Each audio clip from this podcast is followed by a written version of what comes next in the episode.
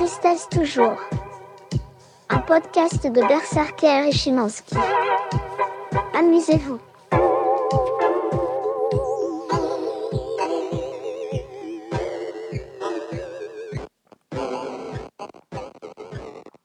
Oh, da sind wir wieder. Guten Morgen, guten, Morgen. Abend. Ich weiß nicht, wann wir es hören. Wir sind jetzt am Morgen dran. Ja, es ist äh, 10.14 Uhr in Und Neubau. es geht uns großartig. Keine Ahnung. Also, Ja. ich bin ein Morgenmensch. Ich bin kein Morgenmensch. Also, jetzt nicht so Morning-Show-Mensch, aber Morgenmensch. Absolut nicht. also das ist, äh, das möchte ich gerne mal gleich klarstellen. Ja, dann ähm, bist du halt am Abend unterwegs. Auch, ich bin auch kein Abendmensch. Ach so, ja, dann ist- irgendwo in der Mitte Ich dazwischen. versuche einfach den Tag rumzukriegen, damit ich wieder ins Bett kann. Ja, morgen ist leider auch noch ein Tag. Ja. So, Äh, das aber ist ja wurscht. Also, ich bin gut drauf, ich ziehe dich mit. Gut. Und wir haben ja gute Laune-Themen heute. Also, von dem her. Äh, Aber du bist glaub- wirklich ein Morgenmensch. Das ist ja. Ähm, bist du dann auch so ein unangenehmer Morgenmensch, der dann äh, auch so äh, Carpe Diem-mäßig und alles? Nein, gar nicht, gar nicht. Also ich, ich, ich habe dann zwar schon irgendwie so Hummeln im Arsch und muss Ja. aus dem Bett und mache dann meinen Scheiß, aber äh, dann kann ich auch allein machen. Also ich war halt um halb acht schon beim Hofer.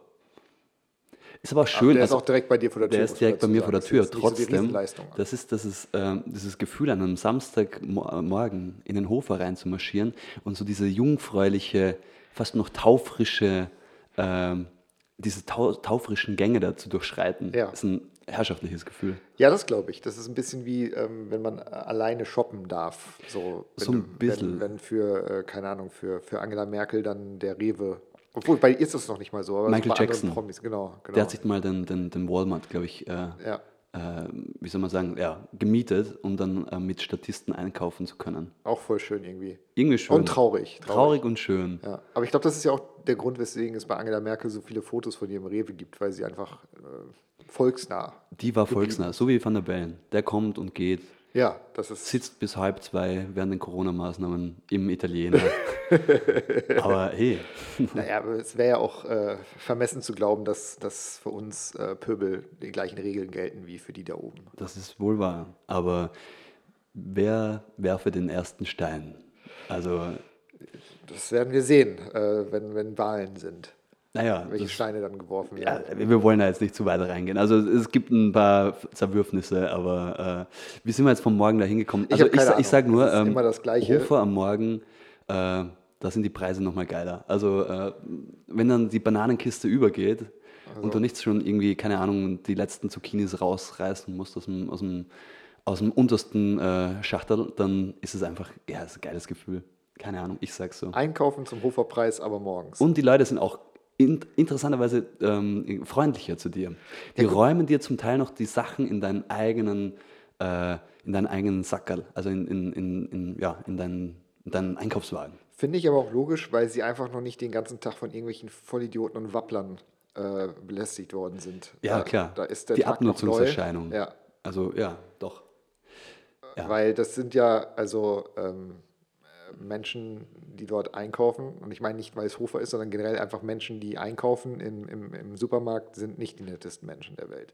Das sind alles, äh, alles außer einem selber ist Arsch. Definitiv NPCs, sagt man ja so Ja. heutzutage. Ne? Nee, aber mich Vorne, hinten, hinten bekommst du den, den Einkaufswagen von der 70-jährigen Oma in, in die Hacken und vor dir zahlt jemand mit, mit Bar und äh, 3 Cent Stücken oder so. Ja, das oder auch so die, ähm, die Leute, die es, ähm, die, kennst du das? Menschen, die ähm, glauben, sie sind die Sonne und, und bekommen nichts um sich herum mit und dann wird in aller Seelenruhe der Einkauf aufgepackt aufs Band und dann bekommt man nicht mit, dass hinter einem noch zehn Leute sind, die vielleicht auch mal anfangen wollen, was draufzupacken und, und dann, Genau, das sind die Leute, die dann am Ende des Bandes anfangen. ja, Alles fährt nach vorne. Genau. Ist aber so ein Drei-Monats-Einkauf. richtig und idealerweise dann auch noch telefonieren, Genau.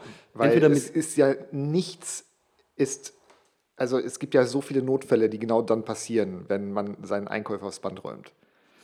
man kennt's, oder? Also wer hat es noch nicht erlebt? Das also ist wirklich, also da werde ich wirklich zum, da werde ich dann auch durchaus äh, wütend. Und es hat auch was, also man muss es an der Stelle mal sagen, es hat auch was mit Respekt zu tun, der Kassiererin, dem Kassier Ja, nicht absolut. mit einem Telefon gegenüberzutreten. Absolut. Oder mit diesen fucking Airports oder was auch immer. Das ist ja der nächste Punkt. Also ähm, ich finde, es gibt kaum etwas unsympathisch, un unsympathischeres als so Respektlosigkeit gegenüber Service- und Dienstleistungspersonal. Absolut. Und dann so mit einem Ohr noch so, ja, ja, ich mit Karte. Ja. Fuck you, echt, also wirklich. Ja. Nein, das geht gar nicht, gar nicht. Nein, da muss man an der Stelle auch mal sagen. Und wenn da irgendjemand zuhört, der das tut, soll er das äh, Na, am besten bleiben lassen. So. Ich hatte letztens beim Spahn der Burggasse, da war ähm, eine Frau, die wurde offensichtlich gerade eingelernt. In unserem Alter. Also ich vermute mal, ne, Kinder vielleicht gerade aus dem Haus oder so oder alt genug allein zu sein und musste halt noch ein bisschen arbeiten oder wollte arbeiten, ich weiß es nicht. Super freundliche Frau, aber offensichtlich noch nie an der Kasse gesessen, wurde eingelernt. Es war so offensichtlich, dass sie eingelernt wurde. Ne? Und ich bin fast ausgerastet. Die Leute, die dann wirklich an der Kasse standen und hörbar geseufzt haben, weil es halt ein bisschen langsamer ging. Und ich meine, es kommt vor, dass man in Eile ist. Diese Menschen waren nicht in Eile. Es waren so, die sahen alle aus wie Privatiers, wie typischen Neubau-Privatiers, die nicht in Eile sind. Ja. Und warum? Also Das ist gibt genau das diesen Ding. Menschen die Chance, einfach seinen Job zu machen und ihren Job zu machen. Ich, ich bekomme echt, ich, also man, man verliert echt den Glauben in die Menschheit. Definitiv. An der Supermarktkasse und äh, ja, auf der Autobahn oder so. Überall. Oder generell, überall. Ja. ja. Es ist auch, also, Aber da konzentriert sich halt ganz besonders, finde ich. ja. Weil du kommst dem Ganzen ja nicht aus.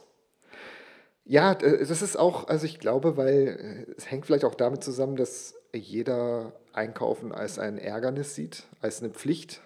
Und da fällt mir immer wieder ein, ähm, es war irgendein Tweet vor längerer Zeit, da, und ich weiß nicht, ob das eine erfundene Geschichte ist oder nicht, ob jemand wieder nur Cloud auf Twitter wollte, aber äh, die Person beschrieb, dass ihr, ich glaube, wahrscheinlich war es ein Philosophieprofessor mal gesagt, sagte, äh, wenn wir wirklich mit offenen Augen durch einen Supermarkt gehen würden, würden wir angesichts äh, des Wunders, der ein Supermarkt darstellt, gar nicht mehr klarkommen.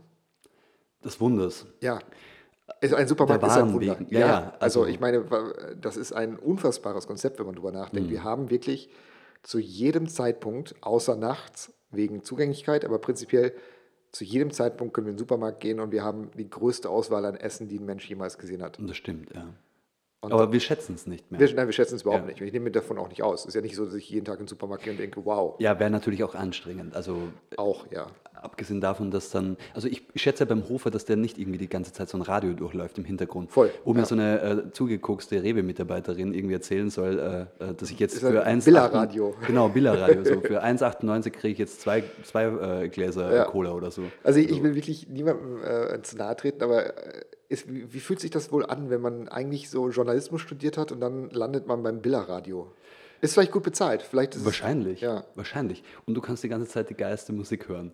Meinst du, die haben Interesse an unserem Podcast, Billa-Radio? Wäre das vielleicht was für Sie? Das könnten sie eigentlich durchlaufen Eigentlich lassen, gut, ne? so am Samstagmorgen. Weil, also oder? ich, ich bin weder verzweifelt, noch aber ähm, mir zu gut, auf Billa-Radio zu laufen. Im Gegenteil, also äh, ich würde das unfassbar gern machen. Voll. Zumindest für einen Tag. Das ist so auf einer Bucketlist in, in, auf einer Ebene quasi mit irgendwie einmal ähm, ähm, äh, Lilliputbahn fahren im Prater genau. und äh, das Tagada äh, bedienen und äh, dann kommt so quasi Billerradio. Absolut. Einmal so eine, eine, einen Tag lang moderieren. Einfach eine, eine Wiener Institution auch. Genau. Obwohl österreichische Institution, muss man Ja. schon sagen. Ja, du kannst alles machen. Du kannst spielen, du kannst, äh, du, du kannst deine Musik spielen, du kannst irgendwie äh, rumlabern. Ab und zu haust halt mal eine Produktplatzierung rein. Ja, vielleicht- Keine Ahnung, also- Cola für 2,99, hey, geil. Ähm, kommt alle hintern, hinten bei Gang D, neben der Feinkostabteilung. Geil. Voll. Also äh, Rewe-Gruppe, wenn ihr zuhört, wir sind absolut offen für eine Top-20-Show vielleicht au- auf Billa Radio, vielleicht auch so eine Unbedingt. Nostalgie-Show. Ähm, oder einfach, wir, ihr könnt auch einfach diesen Podcast lizenzieren. Syndizieren nennt man das, glaube ich. Ne? Syndizieren. Ihr könnt das syndizieren. Syndizieren. Ähm, ist auch nicht teuer. Nein, nein. Wir lassen mit uns reden. Wir lassen definitiv mit uns reden. Bei Billa ist es aber teurer. Ab, äh, also, ich meine, Ja, weil es Corporate ist. Das ist natürlich teurer, als wenn jetzt zum Beispiel Radio Orange oder so. Genau. Da würden wir schon sagen, kommt, ihr seid auch, macht das auch Freunde. Ihr seid Freunde, ihr macht das aus, äh, äh, aus wie nennt man das nochmal? Ähm, äh, Idealismus. idealistischen Gründen, ja. Richtig. Das Herz geht Da einem sind auf. wir dann auch bereit, mal auf unsere üblichen Gagen zu verzichten. Unbedingt. Ja. Naja, aber jetzt sind wir eh schon mal quasi wieder bei der Musik. Also irgendwie, es drängt uns zurück zum Radio. Immer. auch immer. Also Radio ist, also für mich war Radio äh, das Beste, was es gab in der Kindheit. Haben wir in der ersten Folge schon drüber Haben wir schon gesprochen. drüber gesprochen, ja. Also da, ga- ob das jetzt die regelmäßigen Shows waren, äh, so Call-in-Sendungen, ähm, aber Musik war für mich immer Radio. Hm. Ja, ja, das war ja, ich meine, das alte Narrativ, so irgendjemand labert dann halt rein und du nimmst gerade auf, so, ja, kennen wir alle irgendwie wahrscheinlich, so die in dem Alter sind. Und, und das war ja, je, Aber- je jünger der Sender war, desto schlimmer. Oder Ja. je englischer der Sender war, desto schlimmer. Deswegen, also ich habe ja auch viel BFBS gehört. Hm. Dem, dem ähm, Sender der Armee in Deutschland, Hm. der britischen Armee.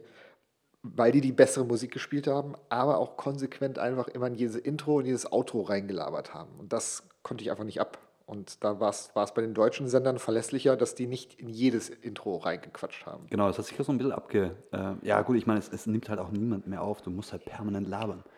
Keine Ahnung, wenn ich da irgendwelchen Radioleuten zuschaue, die bei so Formatradien, äh, äh, Radios arbeiten, die labern einen Scheiß, aber halt in einer Geschwindigkeit, Ja.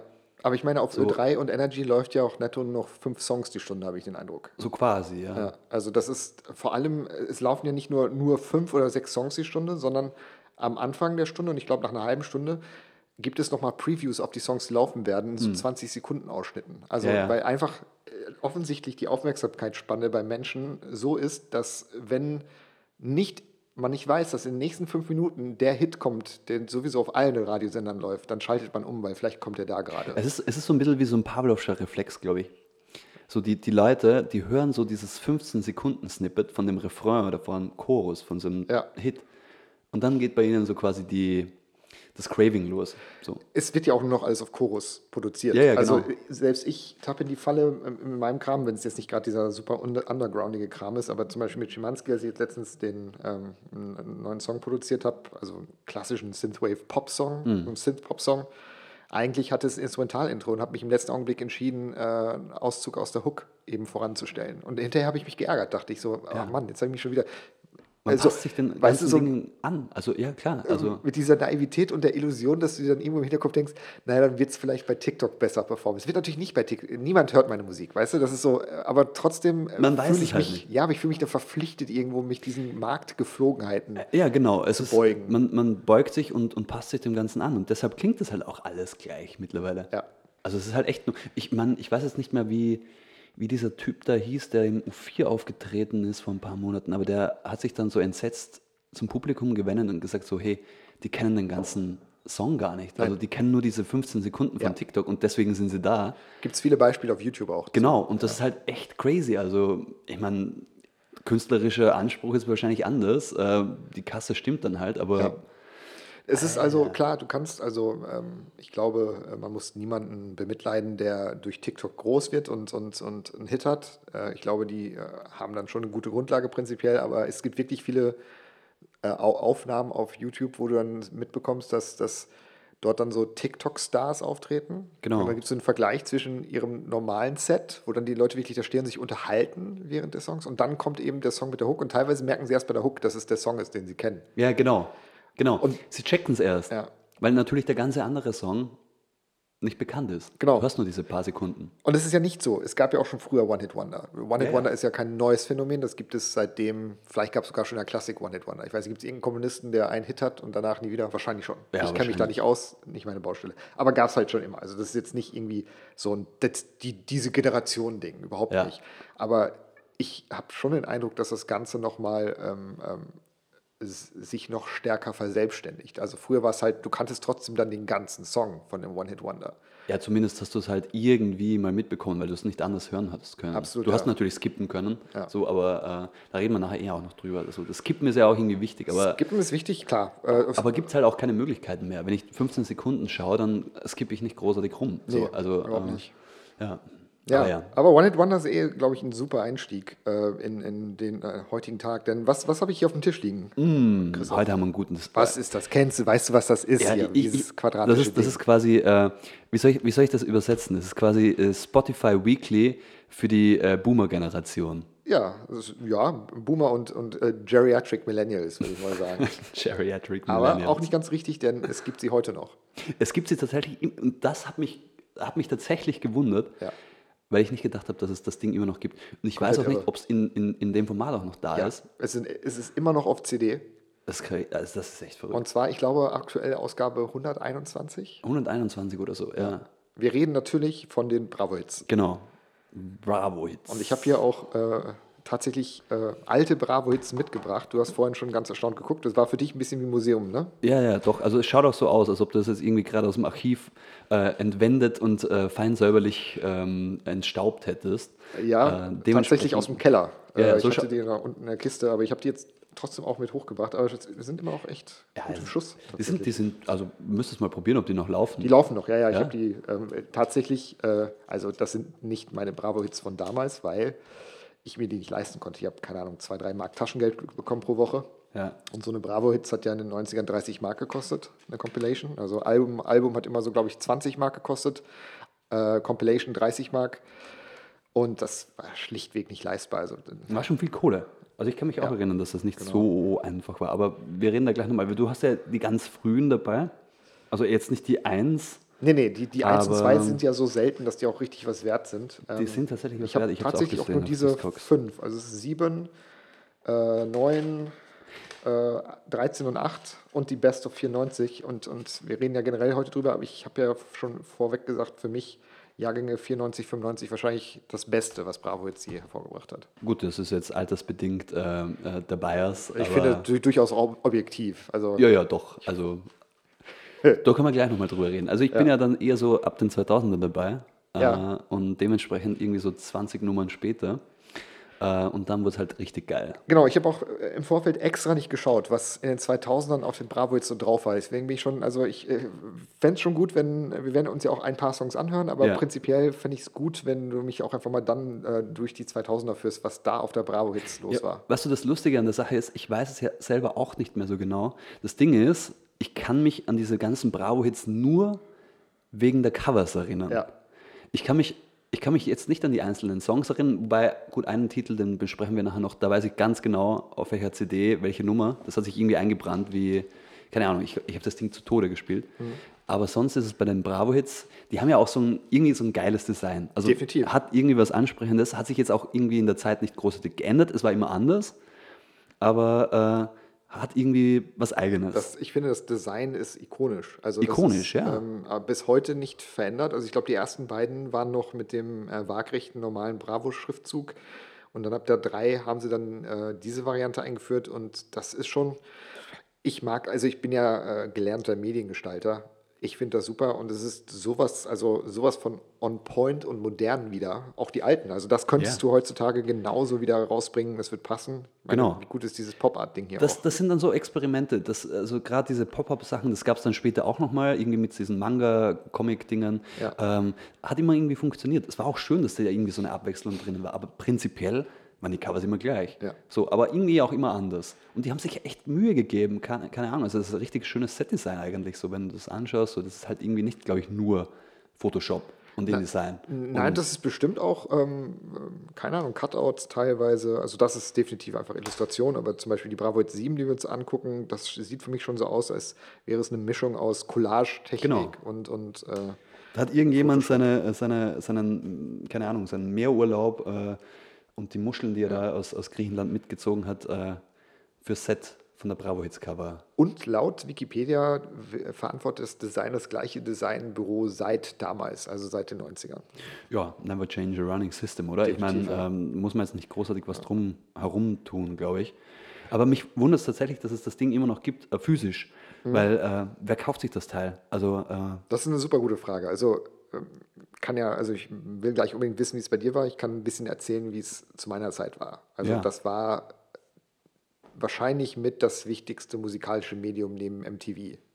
Also die, Die Bravo. Bravo-Hits war Bravo-Hits. Bravo-Hits haben definiert, was Hits sind. ja. Also es ist gestern noch mit meiner Freundin darüber unterhalten, ähm, für die das, wir sind gleichen Alter, aber für sie hatte das nicht so die Relevanz. Aber ich glaube, also in meiner Schule absolut und auch für mich tatsächlich, auch wenn ich eigentlich dann eher so irgendwann Indie gehört habe und Rock, war es trotzdem so, ich wollte ja dazugehören. Also ich äh, war ja als Jehovas Kind und undiagnostizierter Autist schon irgendwie ähm, odd und weird genug. Und ich wollte unbedingt dazugehören. Deswegen waren die Bravo jetzt für mich auch total relevant. Und ich habe sie nie selber kaufen können, äh, weil kein Geld. Aber habe sie dann entweder ausgeliehen bei Klassenkameraden oder auf Kassette überspielt bekommen. Und mindestens mir immer die Tracklist angeguckt und geschaut, Unbedingt. okay, was ist relevant? Und das sind einfach meine, äh, Es war ein Gradmesser, was zu der Zeit in dem Moment funktioniert. absolut. Und das tut es heute noch. Ich habe mir gestern die, die, die, ähm, die Tracklist angeschaut von der aktuellen. Ich kenne den wenigsten Shit, der da drauf ist. ja, Aber ich bin überrascht. Ich habe mich noch so ein bisschen durchgeklickt. Und ich meine, es ist jetzt nicht äh, unbedingt das, was ich jetzt höre, aber äh, ja, man bekommt so einen Überblick, was halt irgendwie gerade geht. Definitiv. Also es ist, genau, es ist so ein Gradmesser. Es ist äh, ein bisschen so der, hm, so eine, so eine Orientierung, was ist gerade aktuell. Und zwar von überall. Also ich meine jetzt eher so der europäische Westen wahrscheinlich mit plus Ja, USA. natürlich, natürlich, Aber ja. trotzdem, ja. Also Aber ja, eher mit, Europa tatsächlich, Europa mehr, ja. Und das, ich weiß nicht, ob das heute noch so ist. Also ist, ich finde es ja äh, irgendwie auch schön, dass das Ganze noch Relevanz hat. Ich weiß nicht, wie relevant es ist. Müsste ich mal wirklich auch meine Kolleginnen fragen, die so in der Generation sind. Aber für uns damals, also wie eben schon erwähnt, absolut popkulturell prägend und teilweise auch ähm, war es ja nicht nur so, dass sie Hits quasi zusammengefasst oder Hits kompiliert haben, sondern Hits gemacht haben. Es war, glaube ich, 97. Da hat äh, Jason Nevins diesen Remix von It's Like That von Run DMC gemacht. Mhm. Das ist in Deutschland durch die Bravo-Hits zum Hit geworden. Also das war in Amerika schon so ein kleiner Hit, deswegen kam es als Geheimtipp. Ja. Die hatten ja immer so einen Geheimtipp noch mit dabei. Ja, genau. Au- Auf jeder Bravo-Hits. Und das kam als Geheimtipp drauf auf die Bravo-Hits 1997. Und nachdem das auf der Bravo-Hits war, ist es dann erst als Single auf die Eins gegangen. Ja, das ist krass. Aber das war so ein bisschen das Prinzip der ganzen Sache, oder dahinter? Weil die ganz großen Hits, die hatten sie ja dann trotzdem nie. Also es war immer irgendwie so, ich glaube, die Plattenfirmen haben da schon drauf geschaut, so wie können sie das Teil jetzt unterbringen, dass dann halt äh, gewinnbringend weiterverwertet wird. So, weil die ganz großen Hits, die liefen eh. Aber so das alles irgendwie dazwischen, drunter, das konnte man über die Bravo jetzt wahrscheinlich pushen. Absolut. Äh, Und das war schon gut kuratiert, das Ganze. Also du hast eben jetzt die aktuell erwähnt, ich habe da auch mal reingehört und das ist jetzt nicht, äh, ich sage jetzt nicht aus der Perspektive, früher war alles besser, heute ist alles schlecht. Im Gegenteil, es ist nur nicht unbedingt mein Geschmack. Ja, also jetzt genau. einfach so eine Geschmackssache. Andere Songs. Ja. Es hört sich für mich schon viel gleich an, aber das ist halt das, was populär ist und fair enough. Ne? Also Aber fair, fair enough auf jeden Fall, aber ich habe mir dann auch irgendwie so die, die Dinge angehört, die ich halt äh, ja, mit 8, 9, 2000, 2002 irgendwie so gehört habe und habe mir dann auch gedacht, so, Alter, also das war echt viel gleiches Zeug drauf. Also auch dann, wir können dann nachher noch drüber reden, so diese ganzen Dance-Sachen, die dann irgendwie Ende der 90er, Anfang 2000er ultra viel auf der Bravo-Hits drauf Ja. waren. Mit ewig langen Intros, mit ewig langen Outros. Ähm, irgendwie checke ich jetzt, wo, woher dieses ganze Interesse für die Musik kommt von mir, von meiner Seite. Ich habe mir das wahrscheinlich irgendwie auch trotzdem irgendwie reingezogen. Definitiv. Aber ähm, das war halt auch vieles gleich. Und so krass geändert hat sich halt nicht. Die Songs Ja. sind anders, aber ja, apropos anders, hören wir mal einen ersten Song ähm, von, der, von der 6, würde ich mal bei beginnen. der 6, also ganz am Anfang. Genau, und, was, was, was ähm, ist das für ein als- Jahr? 94? Das ist 94. Also Ja. was ich mitgebracht habe, ist 94, 95 heute. ah ja. Äh, Und das ist eben etwas, das so ein bisschen rausfiel, vielleicht deswegen auch ein, großer Hit war. Ich habe den Song damals schon geliebt. Es ist so eine geile ähm, Late 80s House Soul Nummer, Disco auch ein bisschen One-Hit, wo wir auch beim Thema One-Hit-Wonder sind, absoluter One-Hit-Wonder. Hatte noch einen zweiten kleineren Hit, der auch auf der nächsten Bravo jetzt drauf war, aber prinzipiell äh, war es danach gegessen. Wurde dann nochmal, glaube ich, sieben, na eh, auch im Jahr 97 populär, also ein paar Jahre später ähm, zusammen mit Tony Blair. Ähm, ja, Rede ist von D-Ream und Things Can Only Get Better. Eine geile Nummer. Wirst du wahrscheinlich kennen, wenn du es hörst. Also der Name sagt mir gar nichts, äh, aber ich, ich habe es wahrscheinlich irgendwo mal gehört. Genau, aber ein gutes Beispiel dafür eben, dass zwischen einem Happy Hardcore und Dancefloor slash Eurodance und Boygroup Nummern dann doch manchmal auch noch so die kleine Perle dabei war. Genau. Aber das ist 94, das ist schon also, ja, 1994. so the rise of, äh, soll man sagen, Dance, Euro, Dance. Ja, eigentlich schon mittendrin. mittendrin. Ja, Ja, das ging so schon- Operating. So. Ja, ja, stimmt genau. eigentlich, ja. Ja, also erstmal, erster Song für heute, D-Ream, Okay. Things Can Only Get Better. Let's do it. Die Musik- und Laberei-Version dieses Podcasts inklusive aller Songs gibt es nur auf Spotify. Hier hörst du die reine Laberei-Variante. Wow. Das ist the pinnacle of Eurodance. Aber auch das natürlich, äh, jetzt sind wir fast, hätte ich, das wäre meine zweite Wahl gewesen tatsächlich von der Compilation. Äh, wir haben jetzt gerade äh, D-Ream gehört mit Things Can Only Get Better. Ähm, Aber dann kam ja auch direkt dann äh, Enigma. Enigma mit Return to Innocence, ein Song, den ich auch geliebt habe damals. Ich, ich kenne ja, ich habe dann so alte Videos von dem Typen geschaut. Das war ja dann schon sein zweites Projekt. Wie hieß denn der? Ähm, Michael, äh, Michel oder Michael Cretou? Cretou, genau. Genau. War ja so ein, ähm, eigentlich hat er, glaube ich, in den 80ern qu- quer durch in Deutschland alles produziert, was ging. Äh, Deutsche Vangelis. Also Grieche, aber glaube ja. ich Grieche, aber äh, eben. Und da gibt es so geile Videos, wie er halt drin sitzt mit seinem Mega-Fukuhila in so einem komplett weißen Studio Ja. und da so rumproduziert. total New Age. Äh, eigentlich so wäre jetzt perfekt. Mhm. Also für diese ganze New Age, Spiritualitätssachen. So Panflöten-Dings, Genau. äh, Dings, ja. Aber äh, auch ein Hit einfach. Und äh, die Videos liefen ja rauf und runter bei Viva MTV. Ja, bin ich zu früh. Also habe ich nie gesehen, aber ähm, das, also der Sound ist halt, ähm, ja, der bleibt. Definitiv. Wir haben gerade drüber gesprochen, über die Diversität damals noch. Also ähm, ich habe jetzt die sechs nicht auf CD dabei, aber ähm, das ist ja wirklich, ähm, es war wirklich ein Abbild dessen, was populär war damals und das war wirklich divers. Da war Rock drauf, da war, äh, wir haben gerade gesprochen, Meatloaf, ähm, nicht mit seinem besten Song, aber von dem Bad Out of Hell 2 Album. Ähm, Katzeklo von Helge Schneider. Genau. Und dann irgendwie Deepish Mode oder so. Ja, Also das ist halt, äh, ja, okay, wo hast du sowas? Genau. Aber tatsächlich, äh, man muss ja auch sagen, ähm, ein Punkt vielleicht in äh, der heutigen, heutigen jüngeren Generation und äh, nochmal keine Bewertung, als Beobachtung nur, ähm, sie sind schon ein bisschen engstirniger. Also die sind zwar viel diverser, als wir es waren, was die Person hinter der Musik angeht, viel aufgeschlossener für verschiedene Persönlichkeiten, Ja. das definitiv. Aber was den Stil angeht, das ist schon alles auch, also es gibt ja mittlerweile kaum noch einen Unterschied zwischen Pop und Cloud Rap zum Beispiel. Ja, Also klar. Es geht alles ineinander Auch über. ein Apache ist zum Beispiel Pop. Aber ich wollte gerade sagen, also wahrscheinlich hängt es eher damit zusammen, dass halt die Musik ähnlicher geworden ist Ganz genau, ja. und ähm, der Pool, aus dem die Top 40 halt geschöpft Richtig, werden, ja. gleicher sind. Und damals hat man also äh, schon auf einen, ich habe es nicht mitgebracht als Song heute, keine Sorge, aber auf den Bravo-Hits waren ja auch noch Pur drauf zum Beispiel. Pur, wow. Ja, und das ist ja, ähm, die wurden natürlich auch schon zu meiner Zeit bisschen belächelt, Mhm. aber ich weiß, ähm, in meinem Zeug Freundeskreis zum Beispiel, wir haben durchaus auch pur gehört. Mhm. Und nicht hundertprozentig ironisch. Ja, also könnte man heute wahrscheinlich auch wieder machen. Ja, und, und das war dann auch auf der Bravo Hits. Und das, ähm, ich weiß nicht, also in Österreich, also muss ich sagen, fairerweise, Österreich, auch das Musikpublikum viel aufgeschlossener auch für Sachen, die nicht super Mainstream sind oder die nicht super einfach Pop sind. Das ist in Deutschland weniger der Fall mittlerweile.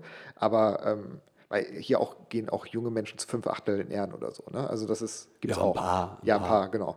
Ja. Also in Österreich wäre das vielleicht auch auf der Bravo Hits drauf. Ne? Oder Voodoo Jürgens wäre vielleicht auch auf der österreichischen Bravo Hits drauf. Müsste man drauf machen. Aber Udo Jürgens geht es auch in Deutschland, Ja, würde ich sagen. Das- Ja. So in einer Welle mit, äh, ja, die üblichen Wander, Bilderbuch, deine Freunde. so, ja, meine aller, allerliebsten.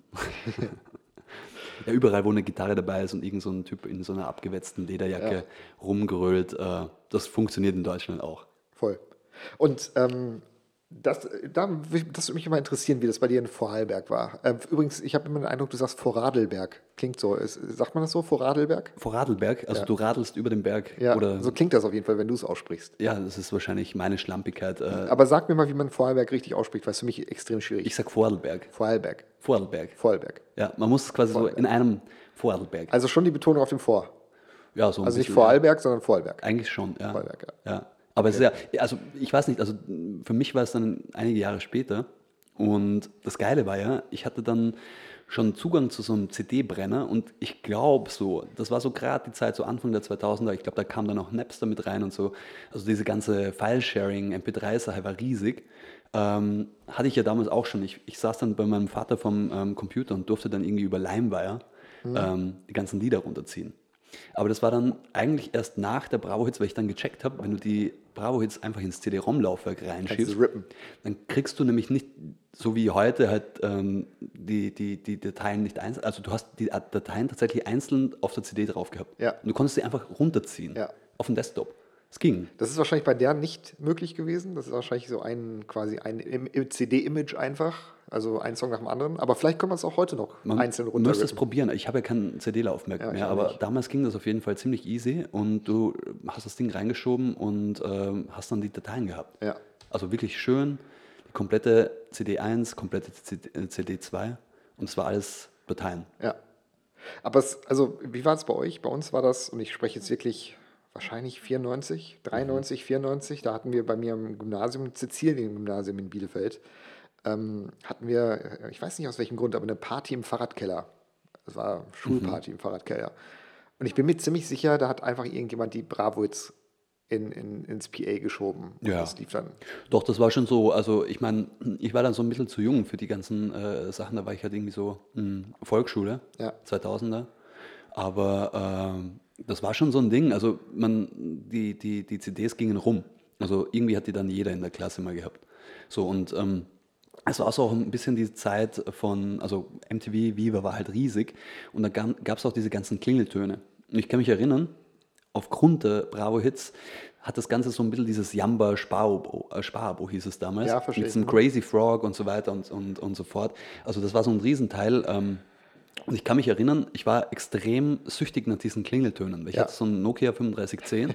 Es konnte schon so polyphone Klingeltöne abspielen. Ja. Und quasi nachempfunden äh, oder den, den Hits nachempfunden. Und ich habe dann äh, eine Zeit lang tatsächlich übers Festnetztelefon einige, oder soll man sagen, viele von diesen Dingen da bestellt und dann auch in der Klasse verteilt, so ja, hey, wer möchte einen Wow, Klingelton? ein Dealer. Genau, also, und dann kam dann aber nach zwei Monaten dann mal so eine Rechnung nach Hause. Was hat dein Vater gesagt? Und naja, es war in dem Fall meine Mama, aber ähm, das waren dann, glaube ich, so an die, also ja, umgerechnet jetzt so 500, 600 Euro.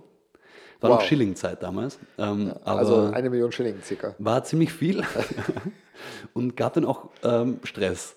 Das kann ich mir vorstellen. Das ist ja auch nicht wenig Geld. Weil ich, ich stand dann halt wirklich echt Nachmittage lang am Telefon und konnte auch die Nummer dann auswendig von diesem Teil. Ja. Du musstest ja immer so eine Endung dran geben und dann hast du halt das Ding auf dein, dein Handy bekommen, als SMS. In dem Alter liest man ja selten so die Sternchentexte. Ne? Genau, es war auch total süchtig. Also ich meine, das war halt echt überall, MTV, Viva, liefen diese ganzen Commercials rauf und runter. Ja. Und habe das dann halt äh, vercheckt. Und Aber vercheckt, kostenlos weitergegeben oder ja, ja, also doch, nicht? man noch- war sehr altruistisch damals.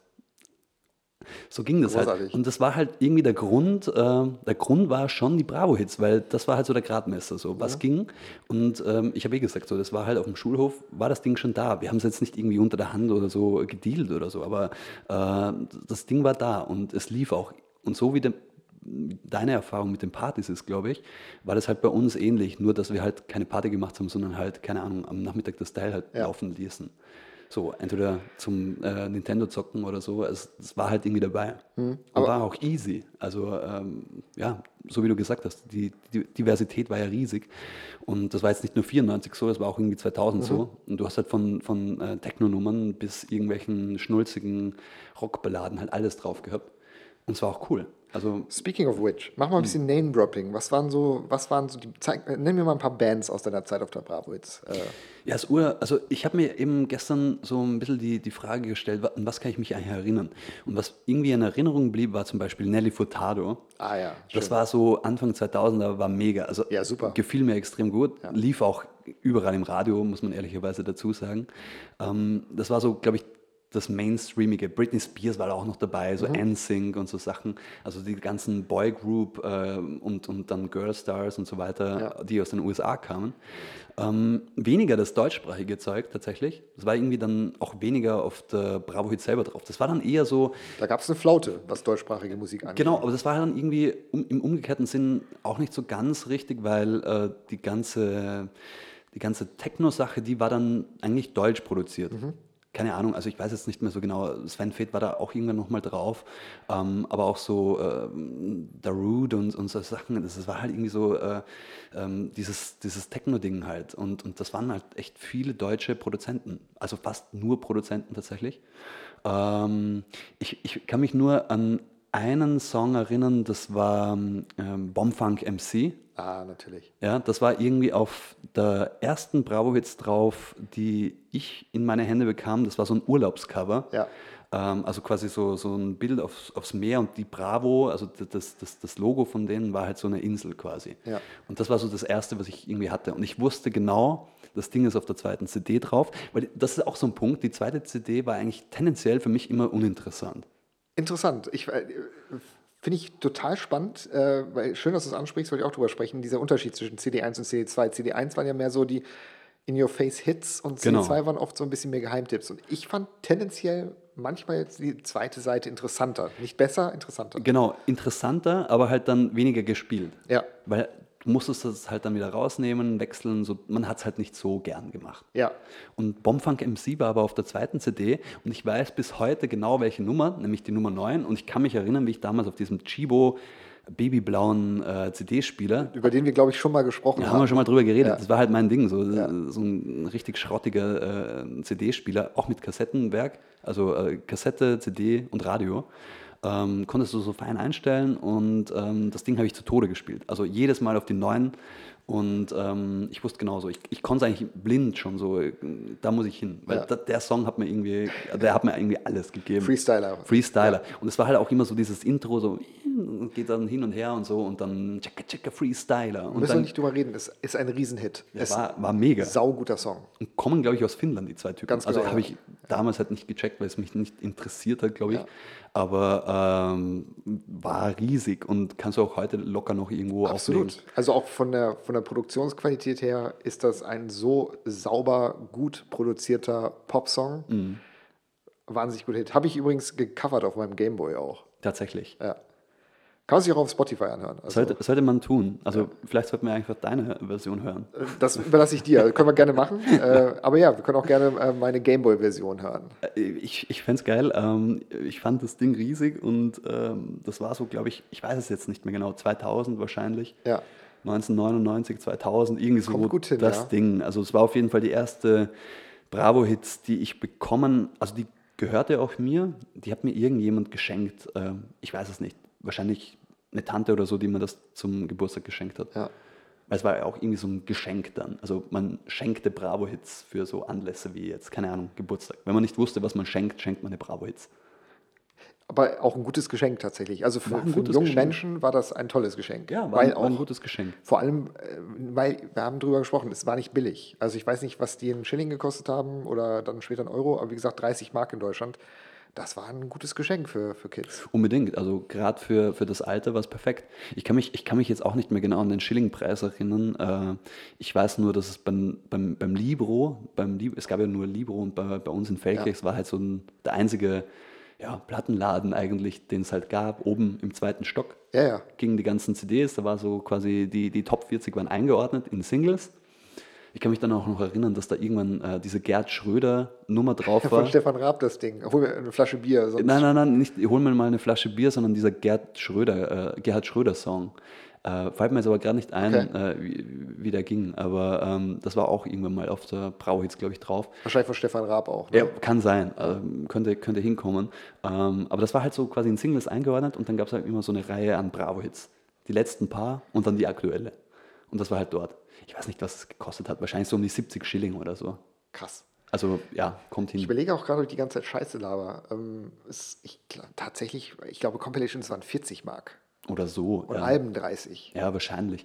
War nicht billig. Wird hinkommen, also, weil 15 Euro, 30 Mark für ein Mhm. Album, das kommt eher hin als 10 Euro für ein Album. aber war halt eine Investition, Ja.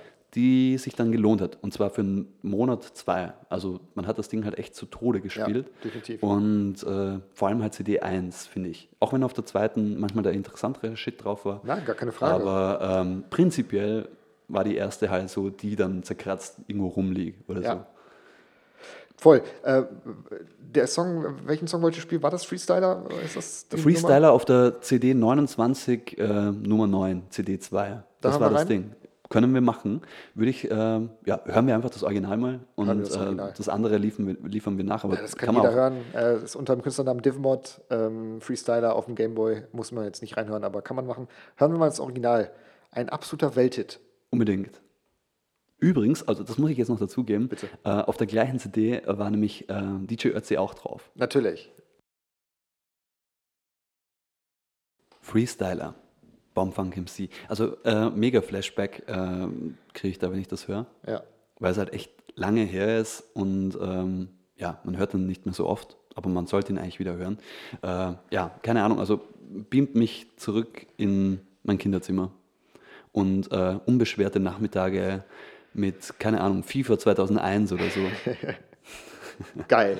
Bananenmilch und FIFA. Ja.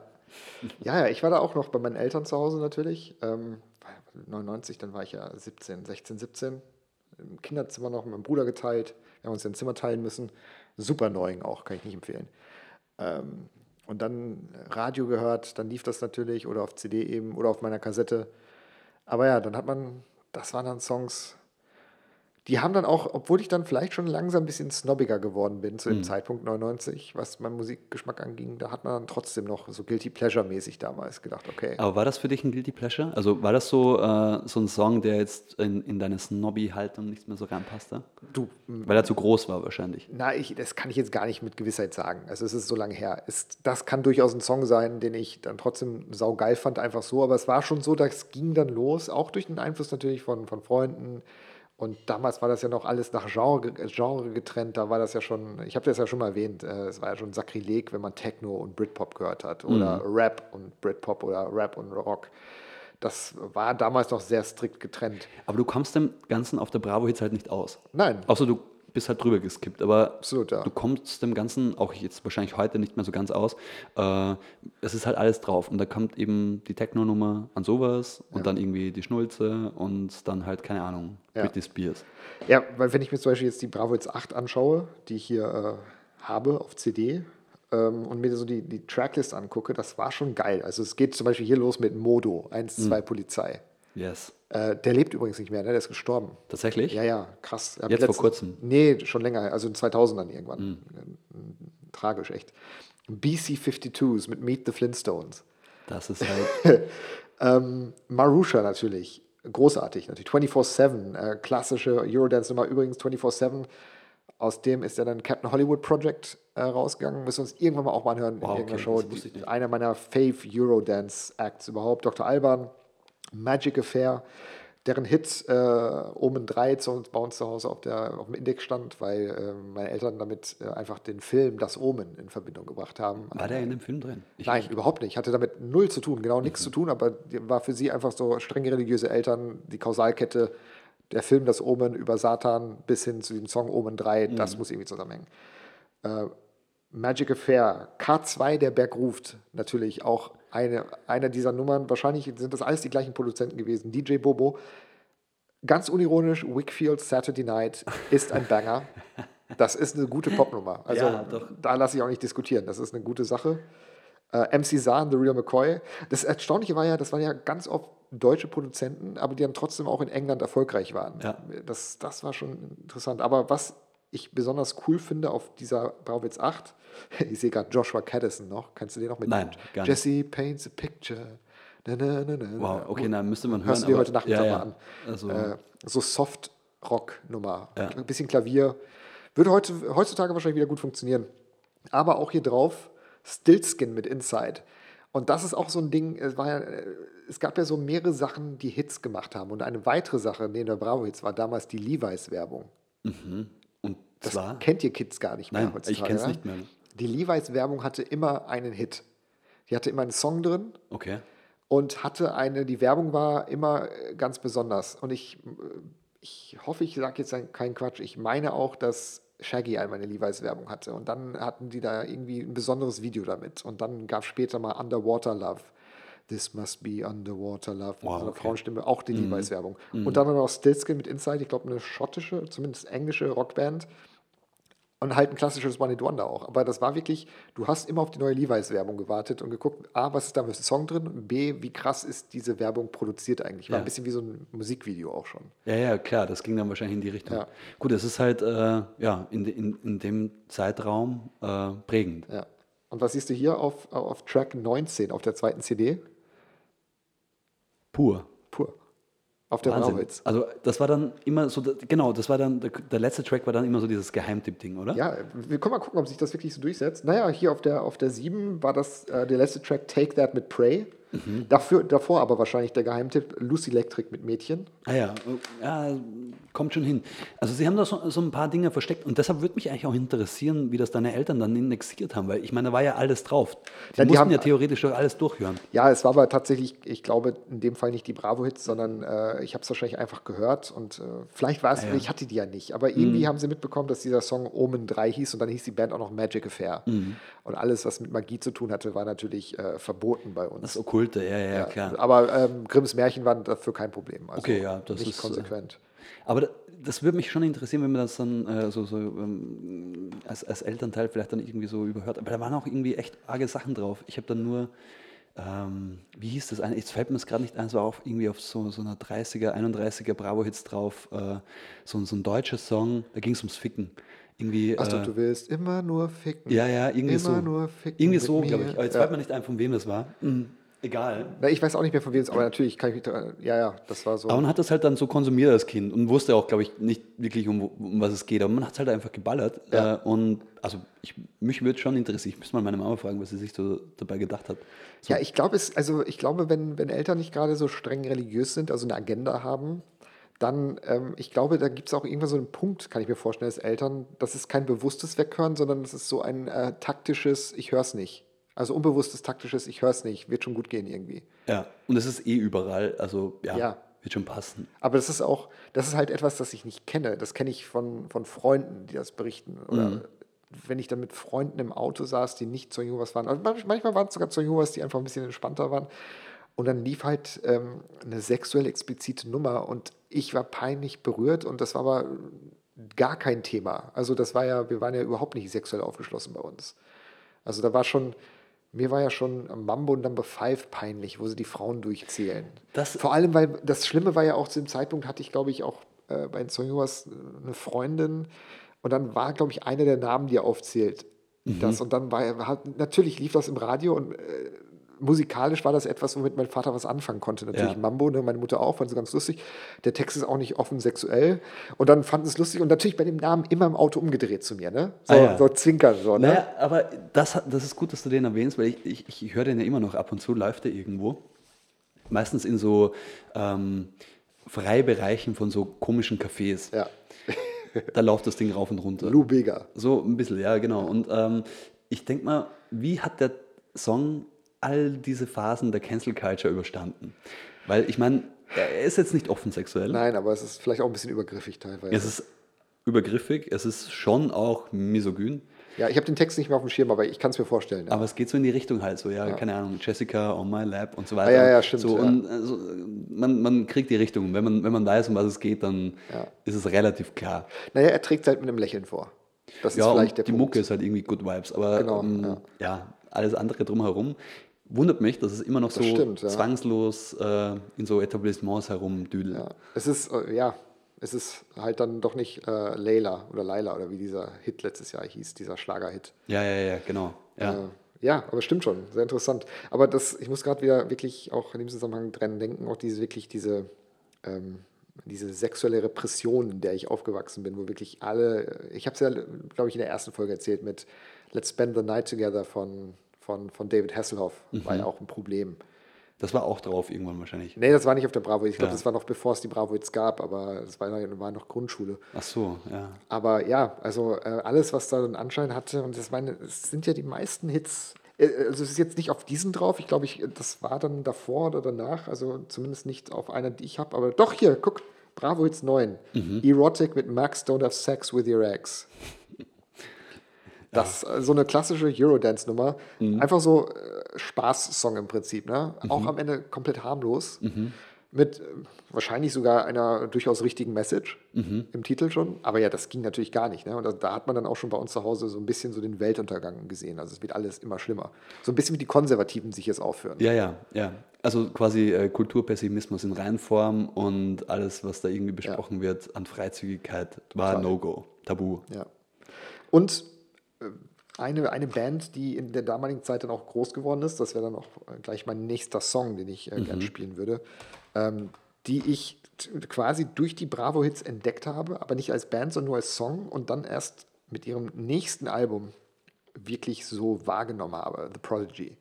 Also ich weiß, äh, 97 Fat of the Land, bestes Dance-Album aller Zeiten, würde ich sagen. Und ich bin großer Crystal Method-Fan oder Chemical Brothers-Fan, aber ich glaube, The Fat of the Land ist einfach, gibt kein zweites Album, das so war.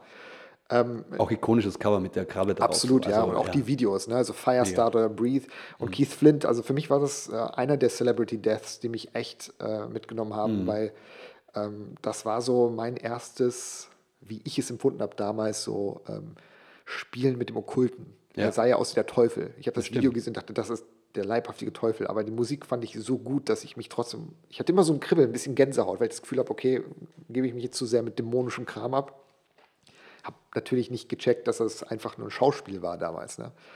Ähm, ja, und äh, The Prodigy waren äh, deswegen auch aus dem Grund einfach eine unfassbar wichtige Band für mich, weil äh, sie mir so, sie haben mich so ein bisschen aus diesem Schoß des, der, der engstirnigen Sekte rausgezogen und mich äh, entdecken lassen, was es hinter diesen Grenzen gab. Also hast du dem äh, Okkulten dann doch irgendwie äh, zugesagt. Ja, also ich habe es natürlich dann trotzdem versucht, mir, mir schön zu reden, dass es nicht okkult war. Ja. Aber natürlich hatte es da was, ne? Und das war schon schon was. unheimlich, ne? Und, Ja. und, und es war böse. Ich meine, Smack My Bitch Up, böser Song, fand ich natürlich dann auch total faszinierend. Aber wie ich sie entdeckt habe, war einfach mit ihrem Song No Good, Start the Dance. Okay, das war auf der Bravo Hits drauf. Genau, es war auf der Bravo Hits 8 drauf und das war auch mindblowing. Ich meine, was für mich damals Techno war, war halt Happy Hardcore und die Eurodance-Nummern. Mhm. Und das hat gut reingepasst. Es war nicht zu weit weg, um Mhm. einen zu verstören, aber hat das Ganze nochmal viel weiter getrieben. Okay. Und, kennst du den Song noch? Ich kenne ihn noch, ich habe ihn im Ohr, aber äh, ich, ich freue mich an. drauf, wenn man ihn hört. Weißt du, was mich noch interessieren würde in Bitte. der Richtung? Weil Ja. Es gab dann auch so ein paar Bravo-Hits äh, von Freunden und so. Ähm, da wurde dann schön rumgemalt auf diesen ganzen, also nicht nur auf dem Cover Stimmt, vorne, sondern hinten so angekreuzt und irgendwie, das konnte ich gar nicht haben. Nein, das Also- geht generell nicht. Das, äh, nicht generell, aber da ging es für mich nicht. Ja, nein, also bei, bei Alben, die ich schätze, da wo die wurden heilig. Also meine CDs, es war ein Drama. Ich weiß noch, ich hatte dann mein CD-Regal zu Hause, als ich dann irgendwann CDs hatte. Und da wurde drauf geachtet, auch wenn man, das war auch so ein Punkt, du bist einkaufen gegangen zu der CD und hast so lange eine CD gesucht, wo die Hülle noch völlig makellos war. Genau. Die waren ja auch eingeschweißt irgendwie am Anfang noch so Ja. äh, extra nochmal die ganzen Jewel Cases. Aber stimmt, es war, es war dann schon so ein Kratzer in, im, im Jewel Case. War Das schon, war furchtbar. Ja. Aber die Leute, die das dann angekritzelt haben, das, das war mir dann besonders suspekt. Das Also- Kulturbanausen. Ja, Kulturbanausen. Vor, vor allem habe ich es nicht ganz gecheckt. Ich meine, wenn dir eine Nummer gut gefällt, dann weiß ich doch eh, dass sie geil Ja, ist. also- Also, ich muss mir jetzt nicht extra nochmal, also was, was mache ich damit? Ist ja keine Speisekarte oder so. Ja, absolut. Also was ist da los? Warum? Es sind 20 Songs. Also äh, kann man auch mal zur Not auf dem CD-Player durchskippen. Ja, genau. Da muss man nicht drauf Und rumhalten. manchmal auch so Regieanweisungen, so ähm, Skip und äh, die genaue Sekundenanzahl, wo es dann losgeht oder so. Fand ich auch immer irgendwie beschissen. Ja, wer bist du, DJ? Ja, Oder- eh. Also ich meine, äh, es hat halt auch niemand in den Club mitgenommen, das muss man auch ehrlicherweise sagen. Das lief halt entweder äh, so als Background Noise Ja. oder man wusste halt, wieso man es auflegt. Aber ähm, Aber ich hatte, ich hatte, daher kommen die auch. Ich hatte eine Phase 2004, 2005, äh, hatte ich äh, enormen Geldmangel und habe dann wirklich völlig unterbezahlt auf Hochzeiten und 30. Geburtstagen auf, aufgelegt. Ich war 20, also 30. Geburtstage waren für mich alte Menschen. Ähm, und, und ja, das waren dann so. man muss dazu sagen, man, man sieht jetzt gerade dein Gesicht nicht, Habe ich dich gerade angeguckt. Aber so, man sollte das quasi, äh, wie soll man sagen, äh, man sollte das beschreibend dazugeben. Ja, und da, da hatte ich die dann wieder zurückgekauft, weil ich dann oft einfach die Sachen, das war Nostalgie pur, weil natürlich im Prinzip schon auch die Menschen jetzt gehört haben. Und dann habe ich schon mit Bravo jetzt auch aufgelegt. Ich hatte auch meine gebrannten CDs und habe dann für, alter Gott, gar nicht erzählen, aber dann für 150 Mark oder 150 Euro waren es dann schon, 150 Euro dann so sechs Stunden aufgelegt auf so eine Hochzeit. Völlig abzocken lassen. Ja. Bin ich bis heute sauer, weil das Menschen waren, die ich gut kannte auch. Das Also, ist, das ist wenig, ja. Ja. Gut, ich meine, der Bravo-Hits-Aufwand hält sich dann in Grenzen. Ich hätte halt die CD eingelegt und gesagt, so, ja, ich mache jetzt auf David Guetta, springe auf den Tisch und sauf den, den Shampoos weg oder so, aber ja, äh, ja schon wenig Kohle. Ja, das war dann auch immer dann die Frage, ne? Äh, wann, wann spielst du Schlager? Ich so, oh, boah, bitte nicht, ey. Und dann musste ich halt hier aber trotzdem zwei Schlager-CDs mit den großen Hits, so äh, Cowboy und Indianer und, Ja. und, und Andrea Berg. Und, Lustigerweise kam das ja dann irgendwie später, das war dann so meine Zeit, weil ich vorhin DJ Ötzi gesagt habe, so, äh, das kam ja dann auch mit rein. Es, du, du konntest irgendwann nicht mehr so ganz unterscheiden, ob das jetzt eine Schlagernummer ist Ja. oder ein Popsong. definitiv, ja. Es gab so ist auch heute Zeit. noch so. Ja, vielleicht heute auch noch. Also Deutschpop ist teilweise inhaltlich nicht weit weg vom Schlager. Inhaltlich nicht, aber produktionstechnisch halt auch Definitiv, damals. Es war so dieses äh, Humper-Pumper, ähm, lustig, äh, lustig ähm, produziert. Und das war, das war irgendwie, es, man konnte es nicht mehr so ganz unterscheiden. Absolut. Aber ähm, ja, wieso auch immer. Also mir fällt das jetzt nur so gerade ein und denke mal, zum, zum Auflegen, ähm, ja, ich weiß nicht, keine Ahnung. niemand, niemand will Schlager hören. Dafür habe ich Nein. lang genug in äh, geriatrischen Einrichtungen verbracht, um wirklich jede CD von den Amigos auswendig zu kennen. Ja, sehe ich ganz genauso. Um uns reinzuwaschen, hören wir mal äh, von der Bravo Hits 8, müsste es jetzt sein, genau. Prodigy, The Prodigy Wir gehen wieder zurück. mit No Good, Start the Dance.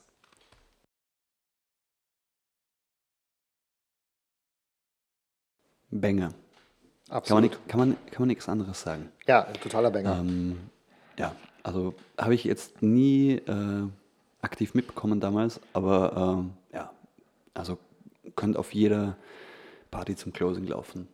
Ja. 7 Uhr früh, das Ding schiebt, schiebt, schiebt dich nochmal weiter in die After. Absolut, ja. ja, ähm, großartiger Song. Gerade auch ähm, nebenher drüber gesprochen, dass ich, ich äh, würde mir wünschen, und das geht jetzt raus an wer immer das möglich machen kann, aber Prodigy in der Greien Forelle, so ein kleines Clubkonzert. Einfach, ich glaube, das wäre, da wäre ich auch nochmal erste Reihe. Da müsste man nochmal vor. Doch, also auch ohne Keith Flint äh, würde ich mir auf jeden Fall nochmal geben wollen. Definitiv. Das ist, äh, ja, Music for the Children Generation. Wir haben es eh auch gesagt. Es, es ist schon geil, wenn du dann die, die, die Nummer hörst und das war halt echt auf der Bravo-Hits drauf und äh, ja, keine Ahnung. Also, das ist halt irgendwie für mich, das zeigt so die Relevanz des Ganzen auf. Ja. Weil, wo hättest du das sonst gehabt? Definitiv. Und du hast eh gemeint, so, du hast es dann über das entdeckt und das war halt auch so das Entdeckermedium. Ich weiß nicht, also ich bin dann schon manchmal mit der Bravo-Hits äh, zum Computer und habe mir die Dinger dann auch nochmal äh, auf den PC gezogen. LimeWire, schön Peer-to-Peer, gratis. Damals noch mit dem 56K-Modem schön eingewählt und dann runtergezogen. 20 Minuten dann für eine MP3. Ungefähr, ungefähr. Ja. Ja. In schlechter Qualität. Wenn es gut, ja, in 128 Kilobyte so. Also es war wirklich grottig. Ja, ja. Und, und wenn du Pech hattest, war es einfach irgendein Russe, der dich getrollt hat und es war irgendwas anderes. Genau, so drei von vier gingen gut, der vierte Song war dann Virus. Ja. Aber war dann auch egal, weil Windows 95 war eh scheiße. Dein Vater hat den Rechner eh nicht verwendet. Man hat einen PC gekauft, weil man einen PC hatte. Man hatte damals einen PC. Ja. Hattet ihr auch einen, ähm, ähm, habe ich letztens auch in der Arbeit, äh, ich arbeite ja in der Werbung und da äh, beschäftigt man sich immer mit Insights, Consumer Insights und so weiter. Und äh, wir haben Mobilfunkkunden und äh, da kam ich irgendwann nochmal drauf, dass es früher ja noch die PC-Ecke gab. Den PC-Tisch Ah, oder, ja. oder die Computerecke. Also es gab dann oft, äh, wenn, wenn hatte man wirklich einen Computertisch, Ja. den es es nur für diesen Zweck gab, der auch komplett ungemütlich war, weil man ständig unten mit den Knien und Füßen an die Druckerablage gekommen ist. Man Genau. konnte also auch nicht gemütlich am PC Es sitzen. gab natürlich auch diese, äh, die ganzen Möbel haben sich dem Ganzen angepasst. Du hattest dann so Computertische, wo dann die Aussparung für den Rechner war. Ja. Dann hattest du so zwei Regale für so einen Drucker oder so. Genau. Und oben stand dann halt das Riesenteil drauf, so. Ja. Also der Bildschirm. und Und ähm, das war tatsächlich überall. Das hatten wir zu Hause. Es gab es aber auch bei mir in der Volksschule. Mhm. Ich kann mich erinnern, äh, irgendwann war dann ein großer Tag, so jetzt beko wir bekommen einen Computer. In der Eine- Schule. Einen Computer für die Klasse. Und dann durfte man nur benutzen, wenn man irgendwie, keine Ahnung, früher mit der Aufgabe fertig war, Ja. dann konntest du das Teil benutzen. Und zwar auch nur äh, für so komische Lernspiele.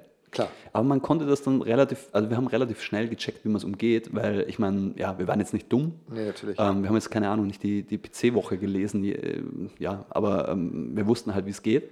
Und dann konnte man dort halt auch ins Internet. Und das ging eigentlich in der Schule relativ gut, weil es gratis war. und dann auf Yahoo und dann was gegoogelt auf Yahoo. Genau, auf Yahoo gegoogelt äh, und äh, dann schön irgendwie so ins Internet rein. Das war halt echt so, das war halt damals echt neu. So, und das war halt echt so Das alt, das Besonderes. Internet. So. Das war was Großartiges. keine Ahnung, es waren dann echt auch so Websites, die halt einfach äh, HTML gebaut Ja. waren. Und dann lief da irgendwie so, es blinkte was, es kamen drei Millionen Pop-ups. Ja. Und ähm, ja, man hat dann regelmäßig auch mal den Computer einfach geschrottet so damit. Ja, also das, das war eine richtig geile Zeit. Ich habe in der Ausbildung zum Mediengestalter gemacht von 98 bis 2001 und dann, ähm, äh, das war eine, die Druckerei der örtlichen Tageszeitung. Wir hatten zwei Tageszeitungen in Bielefeld, viel für eine 330.000 Einwohnerstadt. Ähm, bis heute noch gibt es diese beiden Tageszeitungen. Ich war bei der einen angestellt und die hatten tatsächlich ihre eigene Internetbude. Und es war so ein Joint Venture von ihren ganzen Subtageszeitungen und die haben so die, das Internetangebot betreut. Und da musste ich dann im Rahmen der Ausbildung dann auch für zwei Wochen hin und das war, ich war komplett mindblown. Und ich weiß noch, dass ich da dann in diesen zwei Wochen, wie das so ist, wenn du Praktikant bist, da bist du dir, dir selbst überlassen. Und dann habe ich ähm, meine erste Website gebaut. Und das, das war das 99, 2000 circa. Und ich weiß noch, das war, da sind die, da, ist äh, The Phantom Menace gerade rausgekommen. Oh, ich war wow, großer Star ja. Wars-Fan. Ja. Und dann habe ich eine Star Wars Fanseite, ich glaube sogar noch auf GeoCities gebaut. Es gab Krass. dann diese Anbieter, wo dann so ein bisschen, und das war so geil, weil es war ein plumpes HTML, es gab ein C CSS, war etwas, das kam, gab es schon, aber es war dann halt den Profis vorbehalten und du hast dann, dann hast du da GIFs, animierte GIFs reingeladen, die selber 3 MB groß waren. Alles. Waren MIDI, ich weiß noch, die Star Wars Hymne als MIDI-File mit drin, dass wenn du die Seite aufgerufen hast, super nervig. Und dann habe ich diese, diese ähm, Star Wars Fanseite gebaut und da war sie super verknallt, Natalie Portman natürlich und, und, und Man packe das alles rein und es ging auch. das ging auch. Und mittlerweile bauen es halt irgendwie äh, angewandten Studios wieder nach. Ja, genau. Also es ist, das, ist, ich, das ist halt das Schöne, ne? also dass wirklich dieser, dieser Designstil wieder zurückkommt. Aber ja, das war, Internet war absolut faszinierend.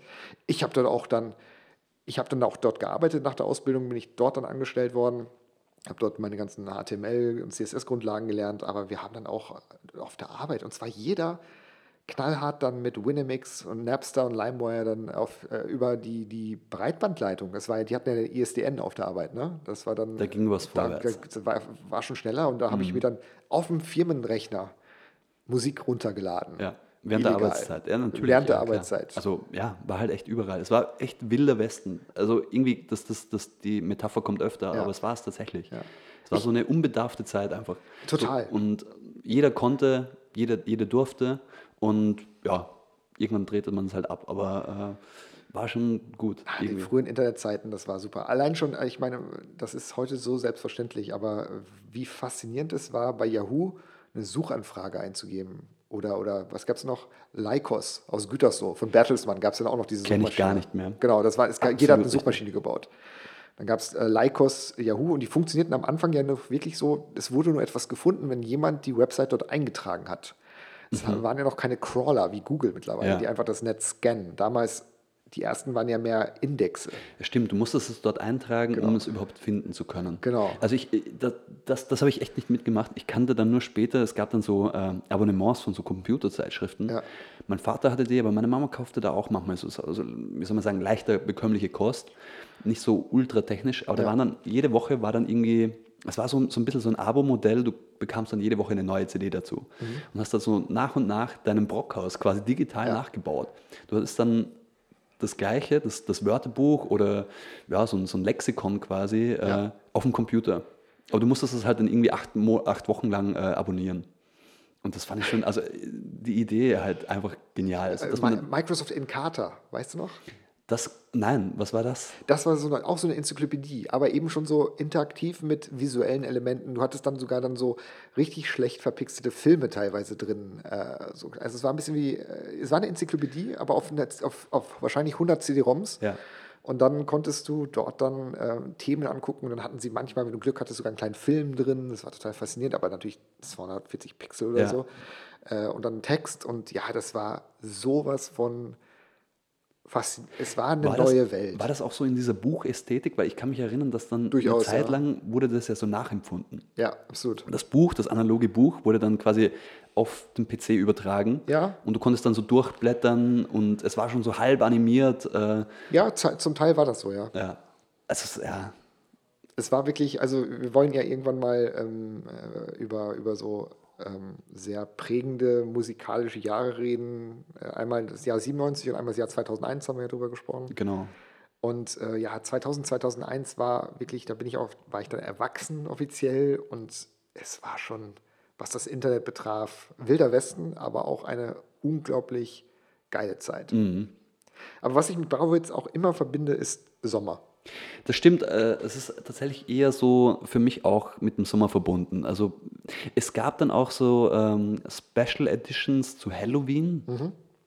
Ich bin mir jetzt auch gar nicht mehr sicher, ob das die Bravo-Hits war, weil es gab dann noch eine andere, wie hieß das, Smash, glaube ich, oder irgendwie so. Ja, es gab mehrere da war, Compilations. ja. da war so, es war auch eine deutsche Formel 1 gab's auch Formel noch. 1, aber es gab dann, glaube ich, auch von Super RTL ja, bestimmt. irgendwas und das ist, glaube ich, Smash. Ich bin mir jetzt nicht mehr ganz sicher, aber da war so ein, so ein kleiner Typ vorne drauf, so ein animierter Charakter. Ja, ich weiß, was du meinst, aber ich weiß auch nicht mehr, wie es heißt. Und das war auch relativ interessant, so, weil das war billiger, das bekam man, glaube ich, irgendwie auch zum Heft dazu oder so. Mhm.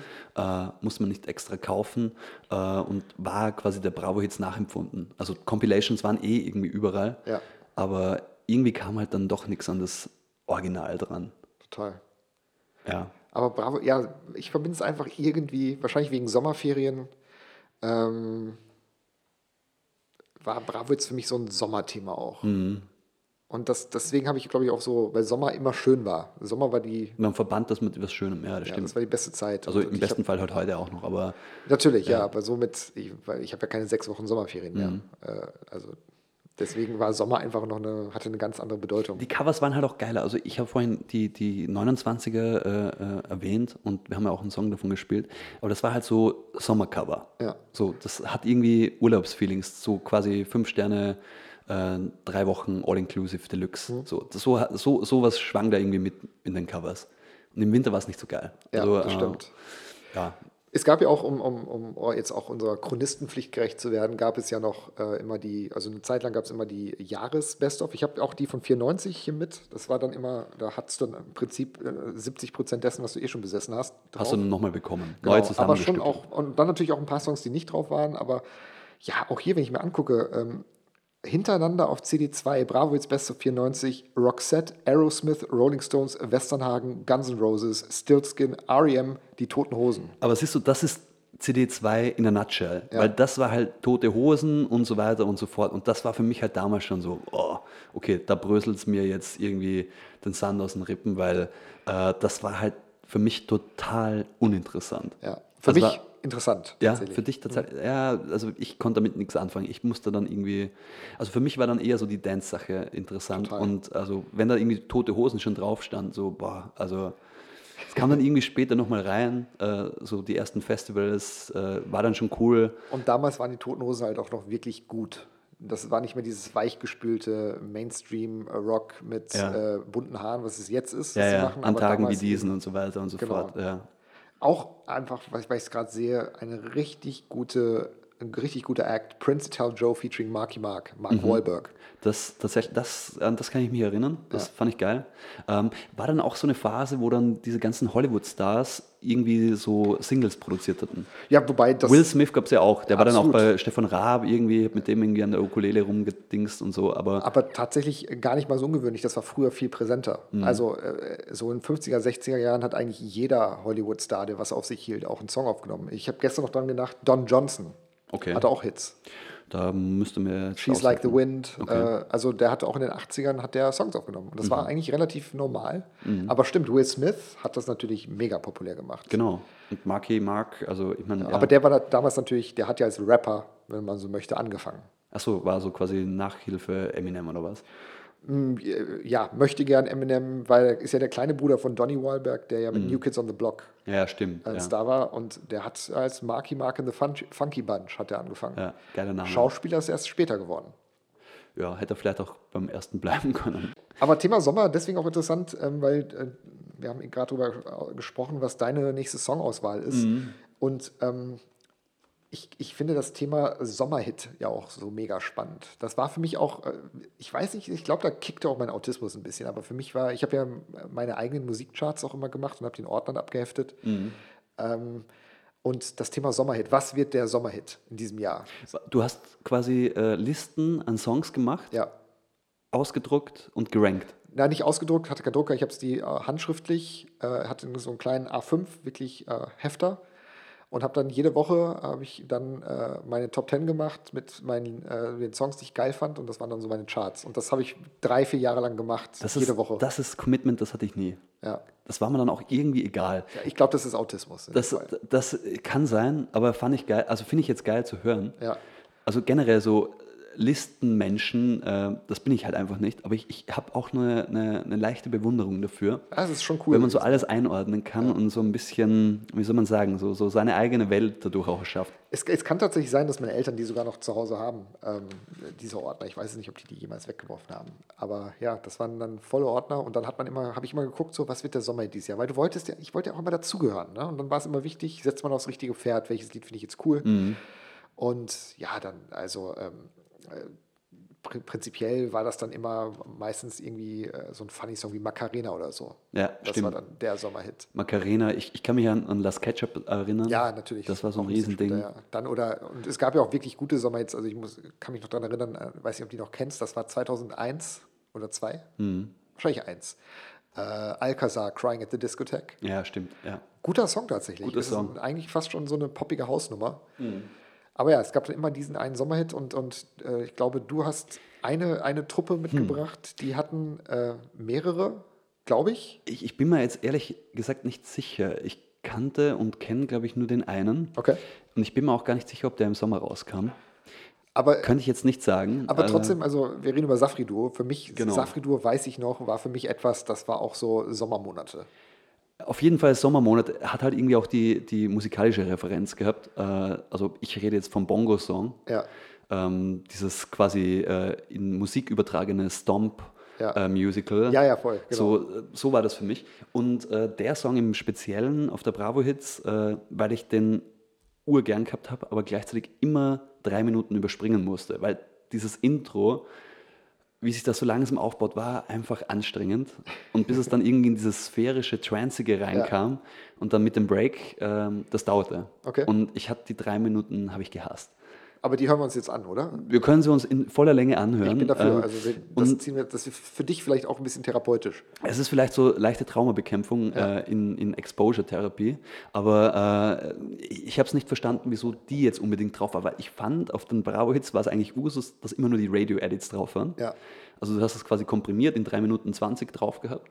Ich glaube, das ist eine Lizenzsache, ehrlich gesagt. Das kann sein. Es kann sein, dass sie einfach die, die Lizenz nicht bekommen haben. Weil das gab es öfter. Das ist jetzt, wo du sagst, das gab es öfter, dass auf der Bravo-Hits nicht der Song in der Version war, wie er im Radio lief oder auf MTV lief, sondern eine andere Version, manchmal sogar als Coverversion, Genau, was als besonders Cover. ehrlich, Ja. ärgerlich war. Ja. Dann hatten sie die Lizenz nicht. Ja, genau. Das kann sein, dass es dann irgendwie daran lieg, äh, lag. Und ähm, äh, bei Bongo, beim Bongo-Song von Safri Duo war es halt genauso. Und ich habe immer vorspulen müssen, weil halt diese scheiß Live-Version. Es war, glaube ich, auch die Live-Version. Okay. Das war das Ding. Also es war nicht das Radio-Ding, sondern Ja. es war die Live-Aufnahme. sehr viel Sinn, ja. Und da war es halt mit diesem Riesenaufbau. Aber es ist auch so ein, ich glaube, das ist auch schon so ein Kinderding. Ne? Man hat kein Verständnis für ein Intro.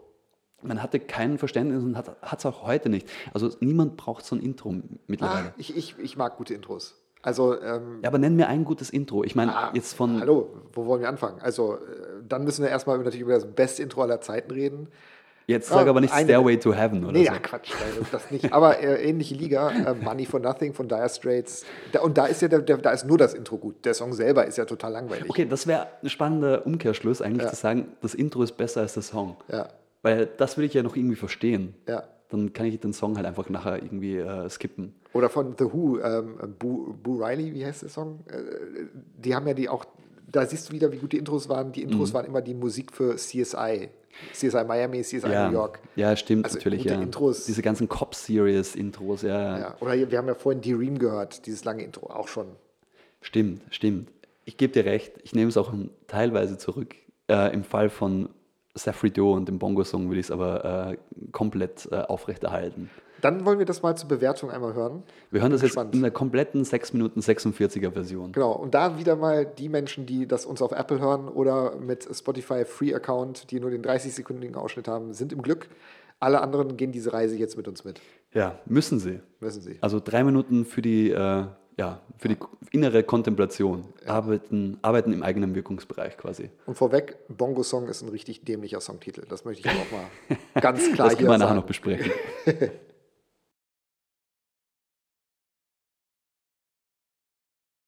Der Joke ist ein bisschen on you, Berserker, muss ich sagen, an dieser Stelle, äh, weil du sagst, das ist die Live-Version, das war die Radio-Version. Das ist, ähm, die, ist vielleicht die längere Version, aber prinzipiell diese Live-Elemente waren bei der Radio-Version drin, weil der Song heißt auch Played Alive. Play the Life. Ja, der Bongo-Song ist quasi Bongo-Song. nur in, in, in Klammern. Ja. aber für mich war es der Bongo-Song. Ja. Und äh, ich fand die Intro- und Outro-Sache, ja, keine Ahnung, also für einen Techno-DJ vielleicht ganz geil, aber äh, für mich, ich brauchte den, äh, den, den, den Mittelteil, wo es dann so schön in es diese kommt. ja, wo es dann schön in dieses tranceige Element reingeht. Und ich habe gerade vorhin gesagt, so, wenn ich mich richtig erinnere, die kamen ja aus, äh, war so ein Duo, Safri Duo natürlich, ähm, kamen aus Kopenhagen und ähm, ich meine, damals war Trance und wenn man sich jetzt so die, ja, aktuell ist es ja jetzt auch nicht mehr so ganz auf Kopenhagen zurückzuschließen, aber so der Trend kam halt irgendwie von dort ähm, im Techno-Bereich, dass wieder Trance äh, äh, möglich war und irgendwie hat das was. Also keine Ahnung wieso, äh, vielleicht liegt es daran, dass sie da im hohen Norden an der südlichsten Stelle Voll. sind, aber das funktionierte und es hat irgendwie, also es triggert extrem was in mir, wenn Ja, ich das ja. jetzt höre.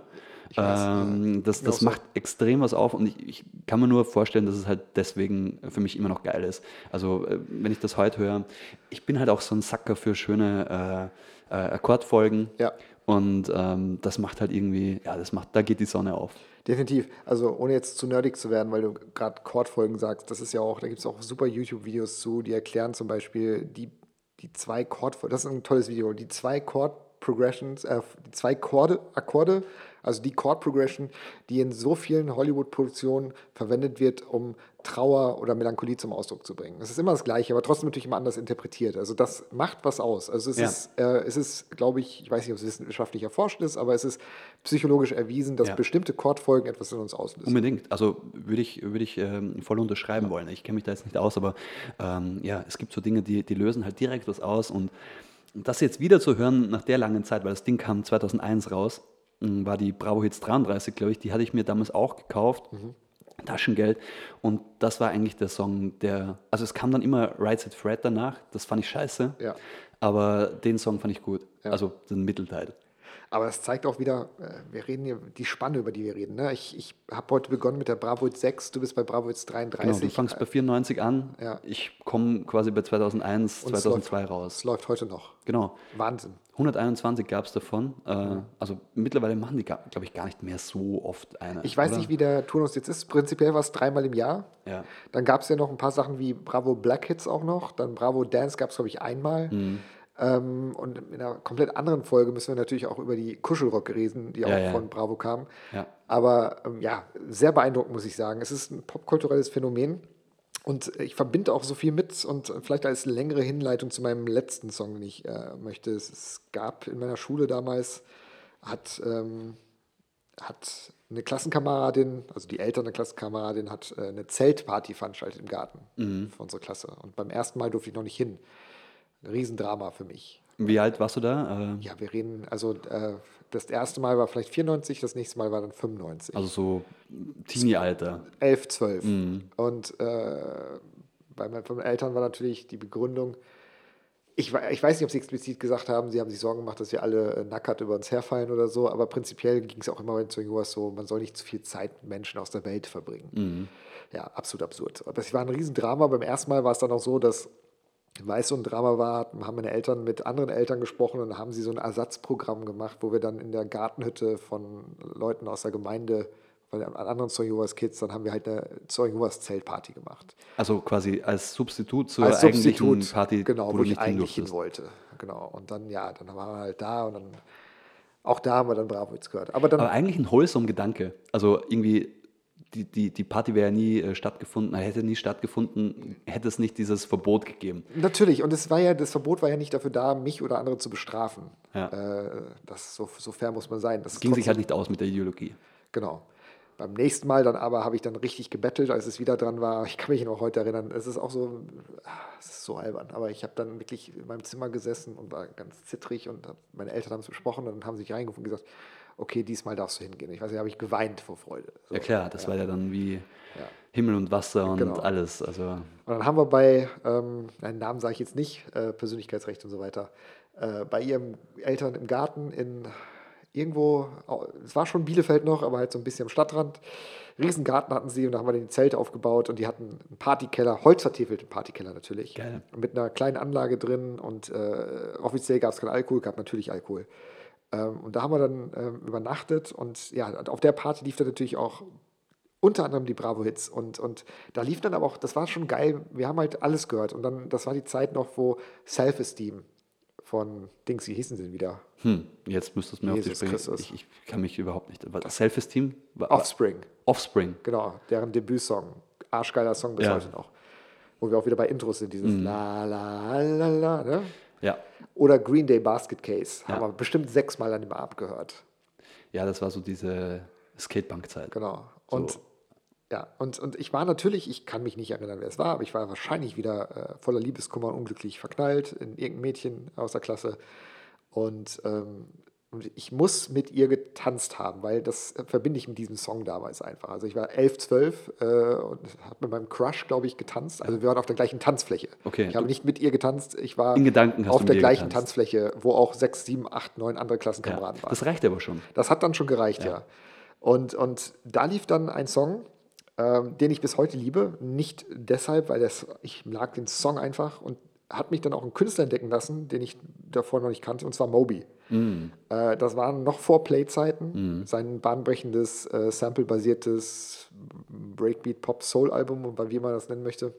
Äh, Moby hat ja als Punk-Musiker angefangen und ist dann langsam in Techno übergegangen. Ähm, und hat dann ein Album rausgebracht, das ziemlich gut ist, das bis heute eigentlich äh, ich sehr schätze, sehr eklektisch, einfach von Techno über Rock bis hin zu Breakbeat-Kram. Und ein Song hat er damals rausgebracht, ähm, ist eine wunderschöne Popnummer.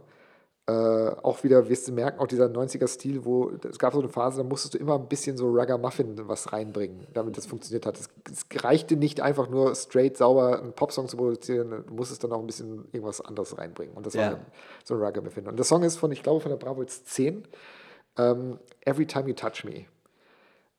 Von Moby. Von Moby, genau. Und äh, wer Moby heutzutage kennt oder von früher, wird vielleicht Anleihen merken, aber es ist halt auch was komplett anderes, Ja. als was Moby normalerweise macht. Ich weiß nicht, ob du den Song kennst, äh, vielleicht kennst du ihn vom Hören. Aber ja, mit diesem Song verbinde ich auf jeden Fall diese Zeit, äh, Teenagerjahre, Holzvertiefelte Zelt, Partykeller, man ist ein bisschen unglücklich, aber gleichzeitig auch super glücklich. Äh, ich weiß noch, in meinem Zelt ist mein Klassenkamerad, der mit mir im Zelt geschlafen hat, ist von Ameisen komplett totgebissen worden. Also nicht totgebissen, aber er lebt noch. Ja, also es war äh, wahrscheinlich eines der geilsten Sachen, die ich damals zu dem Zeitpunkt erlebt habe. Ja. Also Und- quasi Zeltlager im Kleinen. Ja, Zeltlager im Ja. Kleinen und mit meinen Klassenkameraden, die ich mochte. Und ich war dabei, ich habe dazu gehört, das war wichtig. Und dann dieser Song, den verbinde ich damit. Und das wäre mein letzter Song für heute. Ähm, den finde ich für mich persönlich auch einen schönen Abschluss.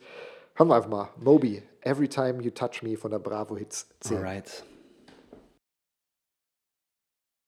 Wow, okay. Ähm, ich bin dir um diese Erfahrung in der holzgetäfelten Zeltlagerstimmung mit Liebeskummer am Dancefloor tatsächlich neidig. Ja, es war wirklich ja, euphorisch. Wir haben eben gesagt, äh, würde heutzutage wahrscheinlich Eurovision Song Contest gewinnen. Mit 500 Punkten. Selbst. Deutschland wird damit gewinnen, glaube ich. Ja, selbst Deutschland. Ja. Selbst Österreich. Ja. Und ja, und du hast ja eben nochmal erwähnt, das Album, das dazugehörige, war ja auch wirklich bahnbrechend gut. Das war tatsächlich, also ich finde immer noch, ich, ich, ich habe das jetzt gar nicht mit dem ähm, Album in Verbindung gebracht. Irgendwie, das ist ja auch so ein Problem, ähm, um nur kurz die, die Schleife zu ziehen. Die Bravo-Hits war natürlich so wie jetzt jede andere Playlist heute eine totale Entkontextualisierung Voll. von allem. Ja. So, du hattest halt alles drin, das war geil, aber du wusstest nicht, woher es kam. Ja. So, das war halt mal so das Problem an der Sache. Man hat Dinge entdecken können damit. Ja. Aber ja, ähm, das Moby-Album, perfekt. Wir haben es eben erwähnt, ähm, ähm, When It's Cold, I'd Like to Die.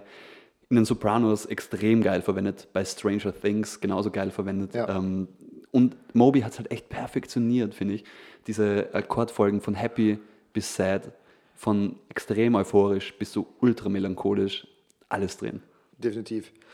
Ja, Moby, wahnsinnig guter Musiker, ähm, um gesellschaftlichen Kontext zu geben, natürlich auch ein bisschen in den letzten Jahren äh, muss man ihn auch ein bisschen in Frage stellen, menschlich. Es kam ja raus, dass er in seiner Biografie darüber fantasiert hat, wie er mit 30 oder 40 äh, fantasiert hat, dass die minderjährige Natalie Portman seine Freundin werden könnte. Ähm, äh, schwierig sowas. Und No ich, shit.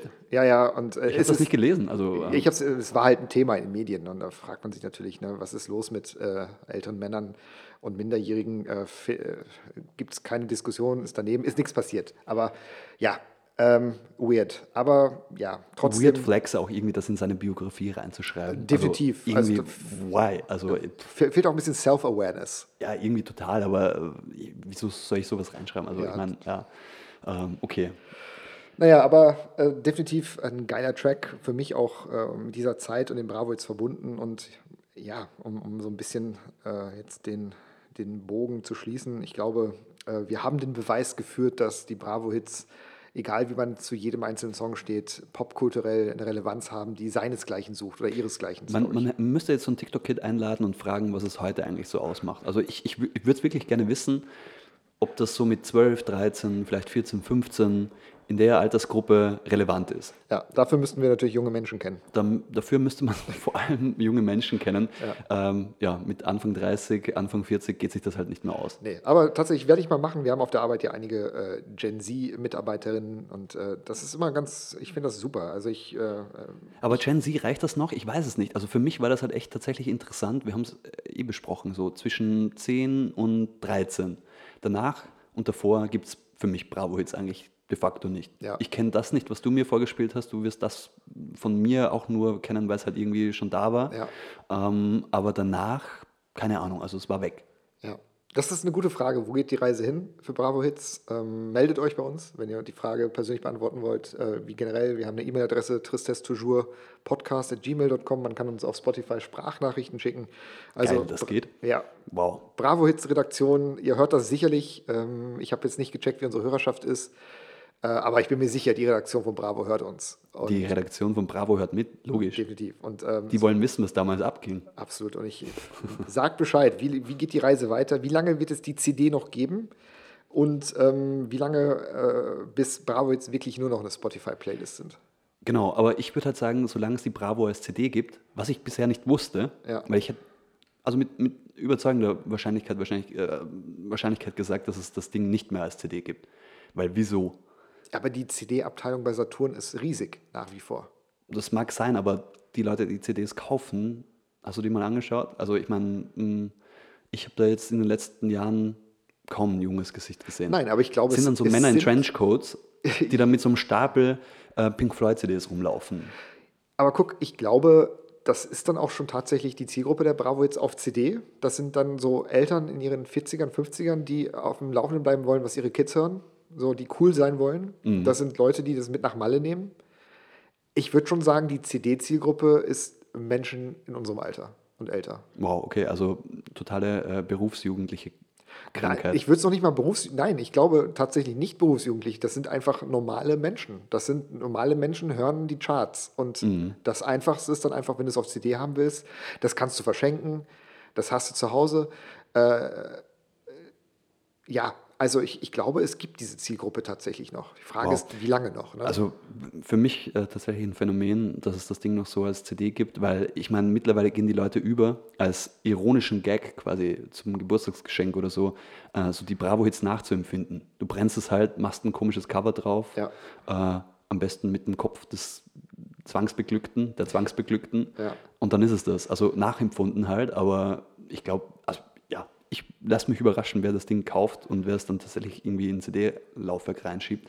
Weil, also ja, ich könnte es, glaube ich, an einer Hand abzählen, wer noch irgendwelche ähm, CD-Spieler zu Hause hat. So. Absolut, ja, das ist definitiv. Aber und das sind, also ich kann es mir an die Wand hängen. ja, es gibt, äh, ich kenne viele Menschen, die CD-Player haben, die hören aber keine Bravo-Hits. Gut, aber du bist auch zehn Jahre älter als ich. Ja, das ist richtig, ja. Aber wie gesagt, also das ist auch nur eine Theorie. Ich glaube eben, das ist eben diese etwas ältere Zielgruppe, die dies noch auf CD kauft.